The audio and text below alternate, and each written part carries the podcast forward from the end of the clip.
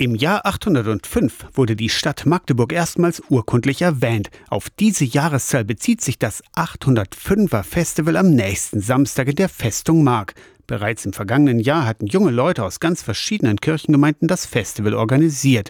Nun also die Neuauflage.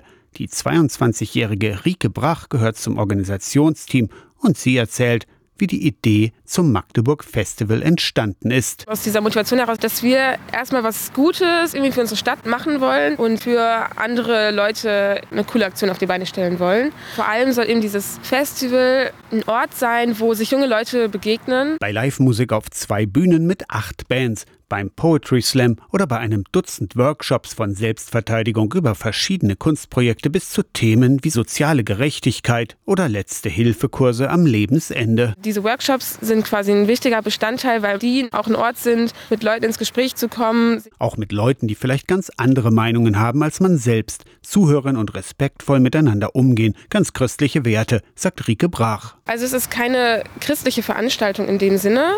Auf dem Festival gibt es ganz, ganz viel zu entdecken, zu erleben, zu hören, alles Mögliche. Und ein Aspekt von vielen anderen ist eben auch der christliche Glaube, wenn man Interesse hat. Das Organisationsteam ist ohnehin bunt gemischt. Es sind religiöse Leute an Bord, aber auch Leute, die über Kleinanzeigen zum Team gestoßen sind. Das 805er Festival ist nächsten Samstag am 8. Juli in der Festung Mark. Von 13 Uhr bis 3 Uhr. Tickets gibt es im Internet unter 805er.net, hier in der Festung, im Ticketshop und auch im CVJM im Büro. Eintritt zum 805er Festival 20 Euro, ermäßigt 15 Euro. Aus der Kirchenredaktion Torsten Kessler.